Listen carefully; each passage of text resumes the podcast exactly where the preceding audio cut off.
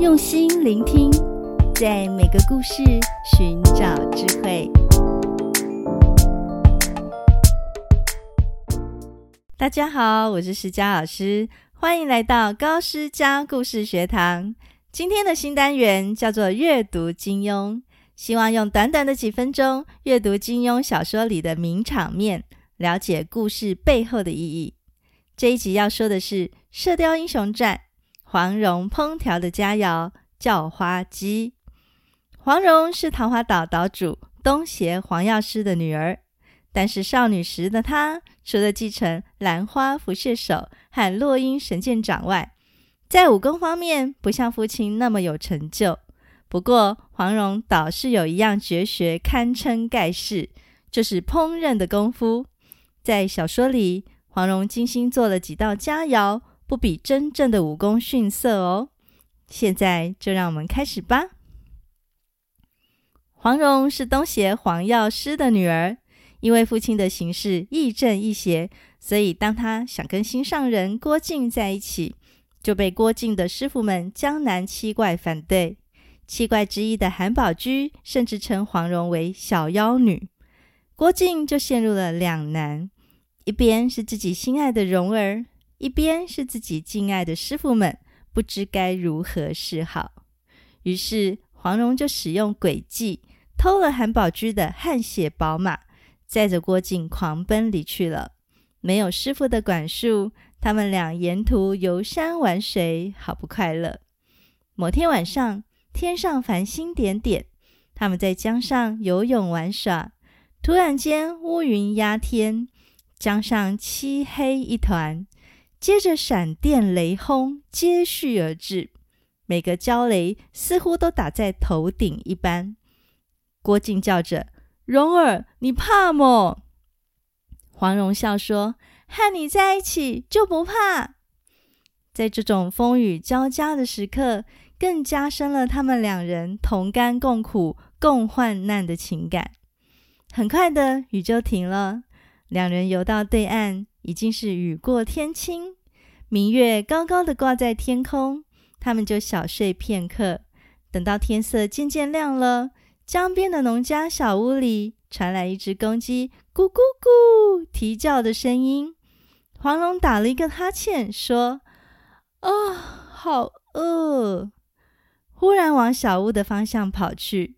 不久，他就回来了，腋下夹了一只肥大的公鸡。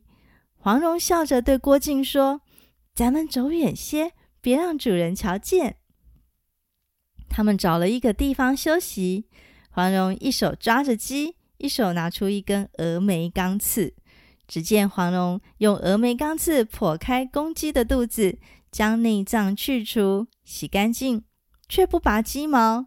他把水加到泥土里面，揉成一团泥巴，然后用泥把鸡。包裹起来，接着就生火开始烤。烤了一会儿，泥中渐渐透出甜香。等到外面的湿泥都干透了，就把这些干泥剥干净，鸡毛就跟着泥巴脱落了，露出里面白嫩嫩的鸡肉。鸡肉闻起来浓香扑鼻。黄蓉正要将鸡撕开，后面忽然有人说：“喂！”诗作三份，鸡屁股给我。郭靖、黄蓉吓了一跳，回头看，说话的人是一个中年乞丐。他有一张长形的方脸，下巴有点胡须，头发花白，粗手大脚，身上衣服东一块西一块的打满了补丁，却洗得干干净净的，手里还拿着一根像碧玉一样的绿竹杖。他背着一个红色的大葫芦，脸上一副嘴馋的模样。乞丐想请郭靖喝酒，郭靖拒绝了。他再将葫芦递给黄蓉，黄蓉也摇头拒绝。但这时候，黄蓉忽然见到乞丐握着葫芦的手只剩下四根手指，食指已经被砍掉了。黄蓉有点惊讶。想起父亲黄药师曾说过当年华山论剑以及九指神丐的事，心里就有了盘算。于是黄龙撕下半只鸡，连同鸡屁股给乞丐。乞丐三口两口就把鸡吃光光。黄蓉又把剩下半只鸡也给他。这个乞丐啊，推辞了一下，但很快又将鸡吃的只剩下骨头了。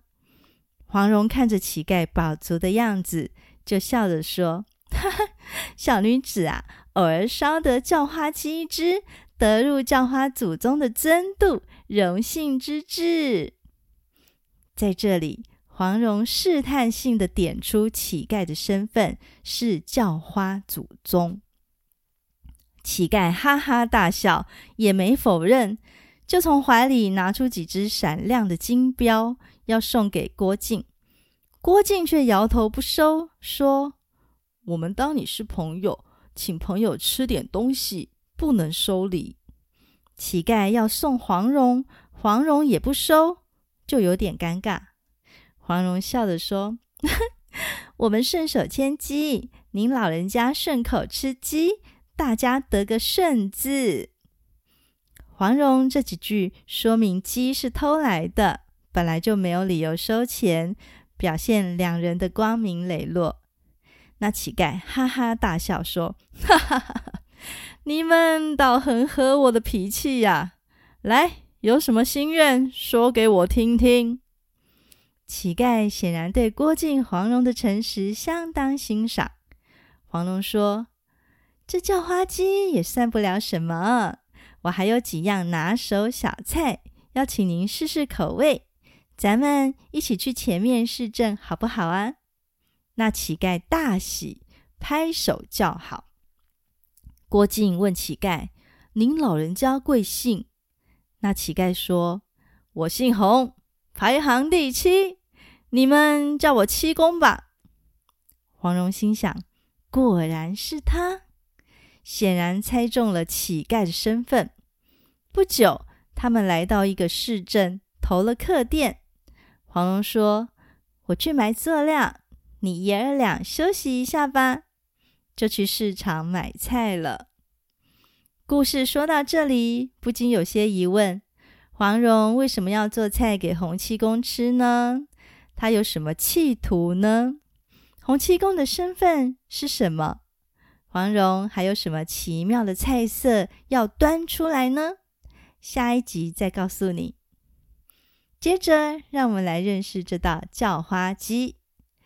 叫花鸡又称为叫花子鸡。乞儿鸡，相传在明末清初，江苏省常熟县的鱼山脚下，有个乞丐偶然得到一只鸡，想赶快杀来吃，但是手边没有炊具和调味料，连拔毛用的开水也没有，这怎么办呢？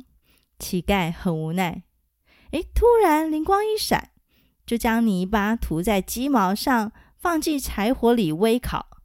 等到泥土干硬后，将土拍碎，鸡毛随着泥巴一起脱落，鸡肉的香味便扑鼻而来。后来很多人学这个做法料理鸡肉，这道菜就因为乞丐而命名为叫花鸡。在小说里，金庸安排黄蓉烹调这道叫花鸡是有用意的哦，为了让一个重要的人物登场。就是故事里的乞丐九指神丐洪七公，乞丐又称为叫花子。黄蓉称洪七公为叫花祖宗，点出了他身为丐帮帮主的身份。丐帮帮主吃叫花鸡，再适合不过了。你喜欢今天的故事吗？作家在小说里书写菜肴，可以让菜肴具有多种意义。在今天的这段故事里，主要是为一位重要人物的出场进行铺陈，你也可以这样写写看哦。有什么想法的话，欢迎到高诗佳语文素养学习去粉丝团留言，诗佳老师都会回应你哦。我们下次见。